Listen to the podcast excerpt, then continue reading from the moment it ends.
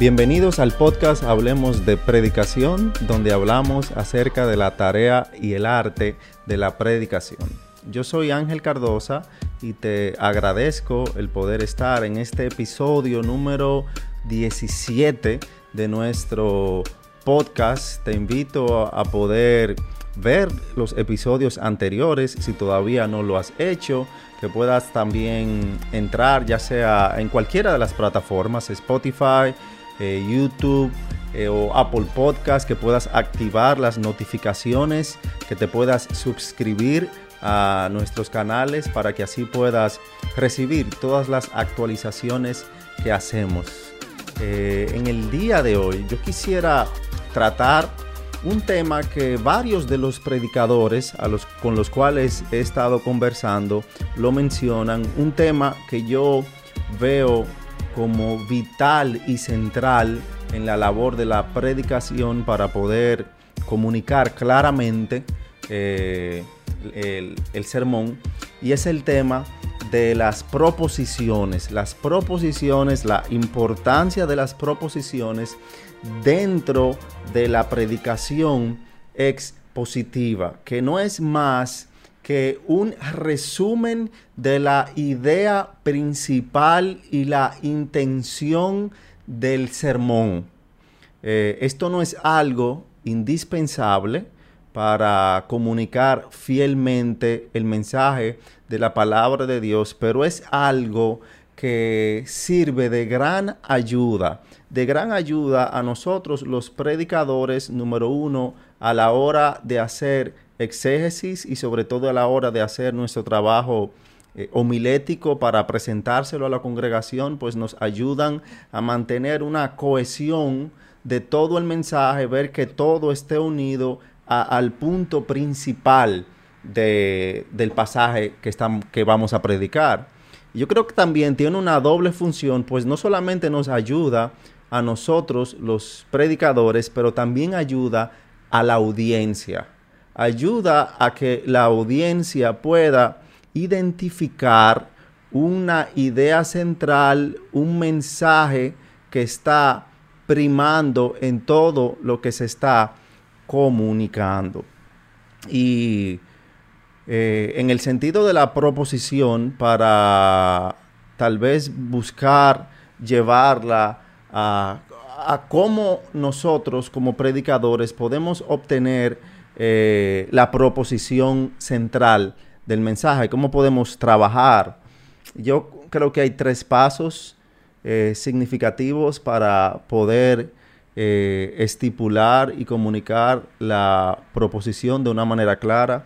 Número uno es identificar el punto principal del pasaje. Identificar el punto principal del pasaje, la idea central. Hasta que nosotros como predicadores no conocemos la idea central del pasaje, no vamos a estar preparados para comunicar fielmente la palabra de Dios. Y no sé si a ti te ha pasado, a mí me ha pasado y lo he visto sobre todo en las clases de, predicación que he tomado, de lo fácil que uno puede eh, pensar que está predicando un pasaje, pero estar perdiendo el punto central del pasaje. Y es muy triste que duremos horas y horas haciendo exégesis, que nos paremos en un púlpito o, o con un grupo a compartir un mensaje y cuando prediquemos, no prediquemos la idea central todo pasaje tiene una idea central. Eh, los escritores bíblicos inspirados por Dios, cada vez que escribían, hay una idea central que une todo el mensaje que estaban, eh, que estaban escribiendo. Y eso eh, requerirá buscar la idea principal, identificar el tema que une, que unifica el texto bíblico. Y para hacerlo, nos tenemos que hacer varias preguntas para obtener la idea central. Número uno, ¿de qué habla el autor? ¿Cuál es el punto principal eh, que el autor está tratando? Y número dos, ¿cómo él articula lo que está diciendo? ¿O qué dice de ese punto principal? Número uno, ¿qué dice? ¿De qué está hablando? Número dos, ¿qué habla de ese punto principal que él quiere tratar? Y eso eh, es bueno tal vez ver que en muchos pasajes podemos identificarlo claramente. Por ejemplo, yo tengo algunos pasajes aquí, eh, Primera de Juan, capítulo 2, versículo 15. Eh, si, vas, si estás predicando, por ejemplo, en Primera de Juan, el capítulo 2, versículo 15 nos dice, no améis al mundo ni las cosas que están en el mundo. Si alguno ama al mundo, el amor del Padre no está en él. Ahí la idea principal del apóstol Juan es no améis al mundo. Fácilmente lo podemos ver al inicio de, del pasaje de ese versículo. Si no vamos a, a otro pasaje, por ejemplo, Romanos capítulo 13, cuando Pablo está exhortando acerca de la importancia o de la actitud que debemos tener hacia nuestras autoridades. Eh, la idea principal que él quiere transmitir, él la dice al inicio del versículo. Él dice, sométase toda persona a las autoridades que gobiernan. Luego sigue diciendo, porque no hay autoridad sino de Dios y las que existen por Dios son constituidas. Él lo deja claro desde el principio. La idea principal es sométase toda persona a las autoridades. Otro pasaje que lo enseña así también al inicio del sermón en Efesios capítulo 5. Eh, en el versículo 25, Pablo está hablando, empezó hablando de someternos a estar llenos del Espíritu Santo y él empieza a hablar cómo las relaciones deben, eh, cómo lucen relaciones familiares, bíblicas que están sometidas al Espíritu Santo, pero llegando al versículo 25, un pasaje que es predicado muy frecuentemente, sobre todo a hombres en cuanto a su labor, y Pablo estipula la idea principal del versículo 25 en el inicio, maridos, amad a vuestras mujeres y nos da un ejemplo. Así como Cristo amó la iglesia y se dio a sí mismo por ella para santificarla, habiéndola purificado por el lavamiento del agua con la palabra a fin de presentársela. Ven, e, él va, él va describiendo eso a lo cual eh, está comparando la idea principal. La idea principal no es que Cristo amó a la iglesia y la manera como Cristo amó a la iglesia. No, la idea principal es, maridos, amad a vuestras mujeres, así como Cristo amó la iglesia. Él viene a describir entonces cómo fue que Cristo amó la iglesia para que el marido sepa cómo debe amar a su mujer.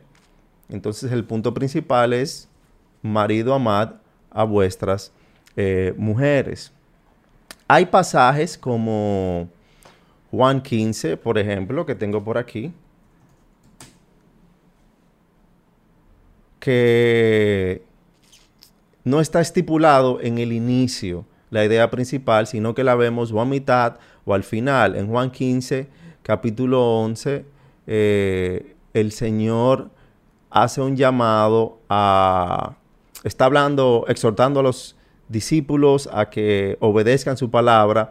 En el versículo 11, eh, Él les, le hace un llamado. Él dice, estas cosas os he hablado para que mi gozo esté en vosotros y vuestro gozo sea perfecto. Él quiere que el gozo del creyente sea perfecto, lo estipula al final eh, del versículo eh, o al final del pasaje de lo que está hablando. Todo lo que dijo se basa en eso que él dice al final del versículo 11. Él está buscando que el gozo de, ellos sea perfecto. Eh, hay ocasiones que, y pasajes que vamos a encontrar que no tienen la idea central eh, estipulada tan fácilmente. Eh, y va a tomar más trabajo el ir viendo el contexto, sobre todo el contexto cercano del pasaje, ver que el autor viene diciendo, el poder ver cada una de sus ideas y entonces encontrar lo principal que el autor dice. Esto va a ser más fácil si predicamos eh, consecutivamente sobre un libro porque vamos a ir viendo el argumento del pasaje eh, desde el principio, es más difícil perderlo, pero a medida como vamos avanzando, y yo lo voy viendo en mi trabajo exegético, a medida como me practico más eh, la predicación, que me es más fácil identificar el punto principal y algo tal vez que te puede ayudar en casos que tengas dificultad en, comprender la idea principal es eh, Biblias de estudio, Biblias de estudio. Tal vez no comentarios generales, eh, sobre todo al principio, pero luego de pasar tiempo haciendo tu trabajo exegético, sobre todo al inicio, puedas ir a una Biblia de estudio que suelen eh, resumir eh, claramente y de una manera corta el punto principal y así te guías que no estás desviándote de la realidad del pasaje. Claro está, una Biblia, de estudio, de que sea recomendada, que sea, que sea buena, la Biblia de estudio MacArthur, la Biblia de estudio eh, de la Reforma, la de Spurgeon, la ESV, son buenas Biblias de estudio que te pueden ayudar eh, con esto.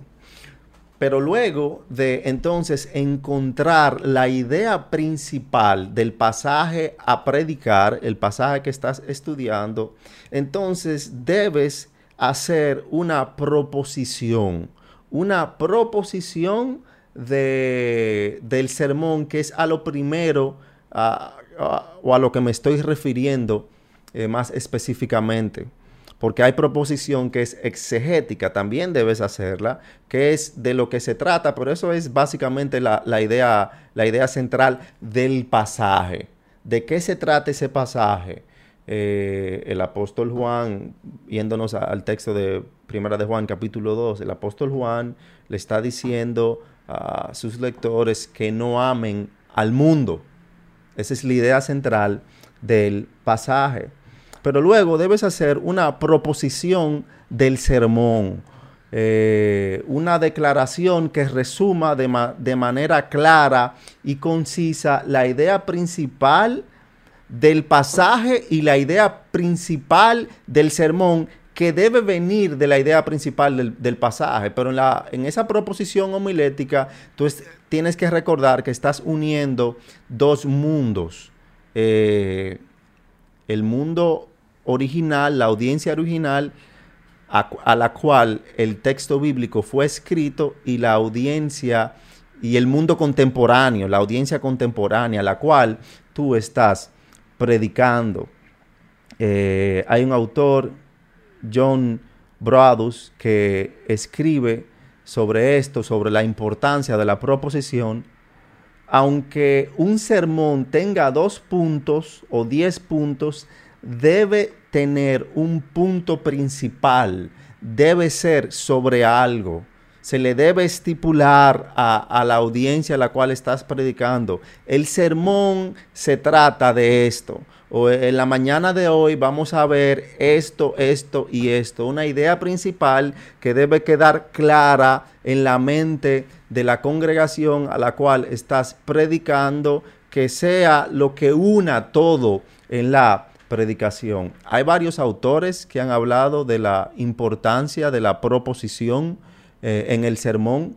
Te voy a leer dos, eh, voy a citar a dos de ellos. Número uno, en su libro de predicación, el pastor John MacArthur dice lo siguiente acerca de la importancia de la proposición. Él dice, asegúrese de que cada mensaje expositivo tenga un tema único que sea claro para que su gente sea, sepa exactamente lo que está diciendo, cómo lo ha sustentado y cómo debe aplicarse a sus vidas.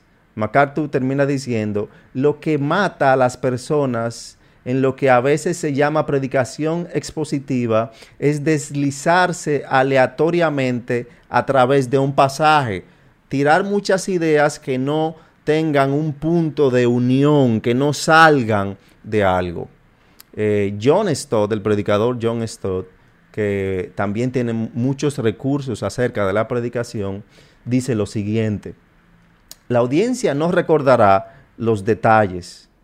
No debemos esperar que lo hagan, pero deben recordar el pensamiento dominante, porque todos los detalles del sermón se han reunido para ayudarlos a comprender su mensaje, sentir y su poder.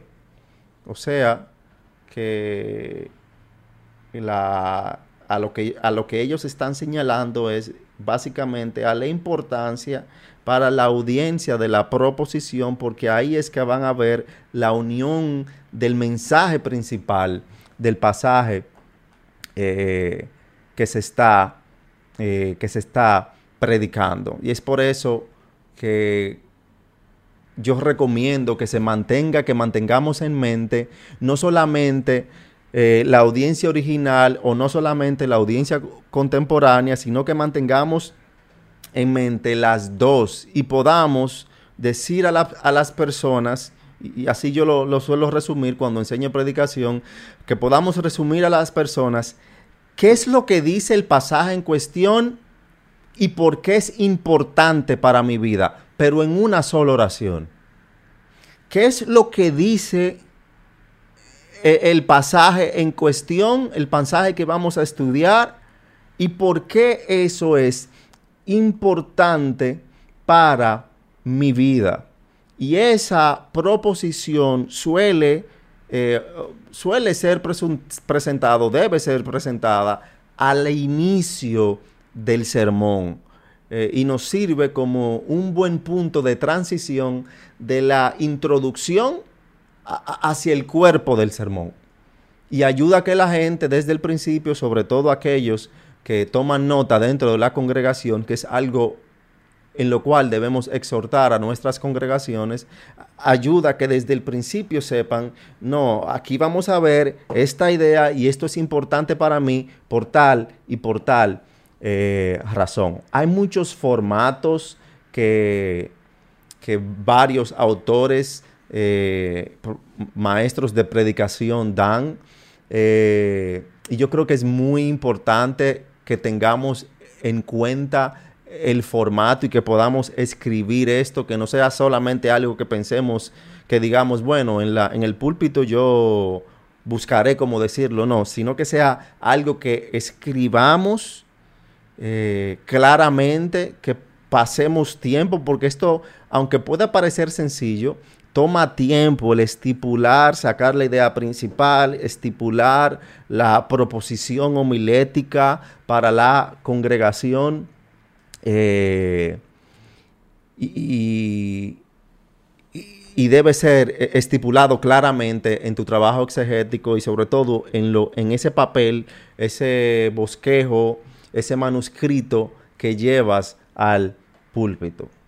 Eh, algunos ejemplos eh, de cómo debe lucir. Eh, yo leía un autor, eh, un profesor que tuvo de predicación, Matt Waymeyer, de hermenéutica, que nos hablaba un poco acerca de la importancia de esto en la predicación y él daba una fórmula que yo la he encontrado muy de mucha ayuda para mí. número uno, para ver para estipular la, proposición, número uno, busca un sustantivo que nombre los puntos del bosquejo a seguir. Un sustantivo que nombre los puntos del bosquejo a seguir. Número dos, un modificador numérico de ese sustantivo indicando la cantidad. Y número tres, cualquier modificador, en este caso, un adjetivo que describa el sustantivo. Y si tal vez se te enredó un poco por la gramática, y te voy a dar unos ejemplos de lo cual él está diciendo. Número uno, un sustantivo que nombre los puntos del bosquejo a seguir. Aquí yo tengo varios ejemplos viendo eso. Elementos esenciales en el llamado a la santidad personal. Eh, recordatorios tranquilizadores para consolar el corazón afligido. manifestaciones de la gracia soberana en la vida del pueblo de Dios. Él habla también de un modificador numérico de ese sustantivo. No solamente digo, te lo, eh, te lo puse, te puse el ejemplo en el primer punto sin decir el modificador para que puedas ver la diferencia ahora. Primero dije elementos esenciales en el llamado a la santidad personal, pero él dice que utilicemos un modificador numérico. Dos elementos esenciales en el llamado a la santidad personal. Tres recordatorios tranquilizadores para consolar el corazón afligido. Tres manifestaciones de la gracia soberana en la vida del pueblo de Dios que le enumeres para que la gente esté expectante esperando cuál es el próximo, cuál es el próximo.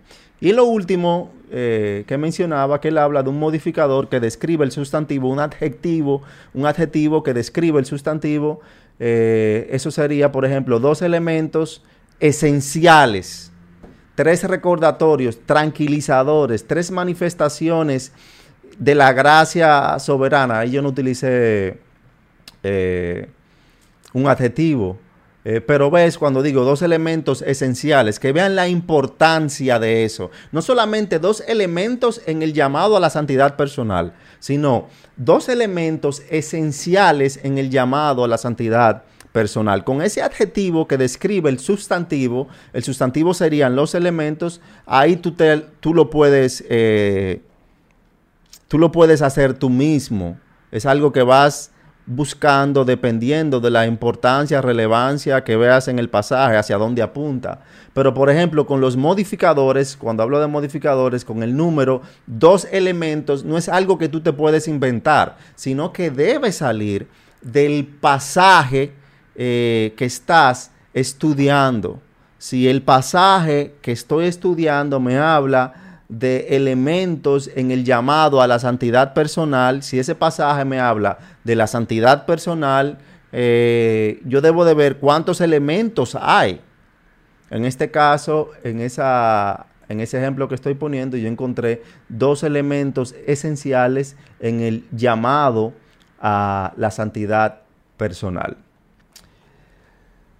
Esto resume un poco y yo creo que más adelante eh, yo voy a continuar hablando de esto, pero resumo un punto. El, tema principal que quería tratar en este episodio, hablando acerca de la importancia de la proposición eh, en el sermón, que podamos eh, estipular con claridad el mensaje y presentarlo de esa misma manera. Hay autores que no utilizan esta, hay predicadores que no utilizan esta, esta metodología de las proposiciones, pero casi cada predicador fiel, expositivo a la palabra de Dios que conoces, eh, sí en su trabajo exegético tiene que identificar eh, todo ese bosquejo, aunque lo presente de manera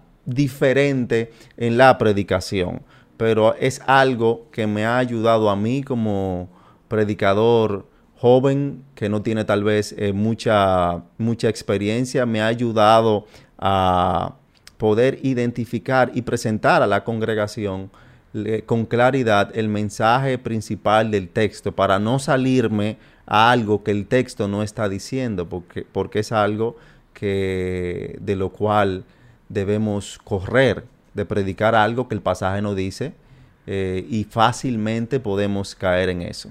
Así que yo te insto, yo voy a dejar el documento eh, en el archivo, tanto en el podcast, voy a subir el archivo y, en, y en YouTube para que puedas ver un poco de esto que he estado hablando.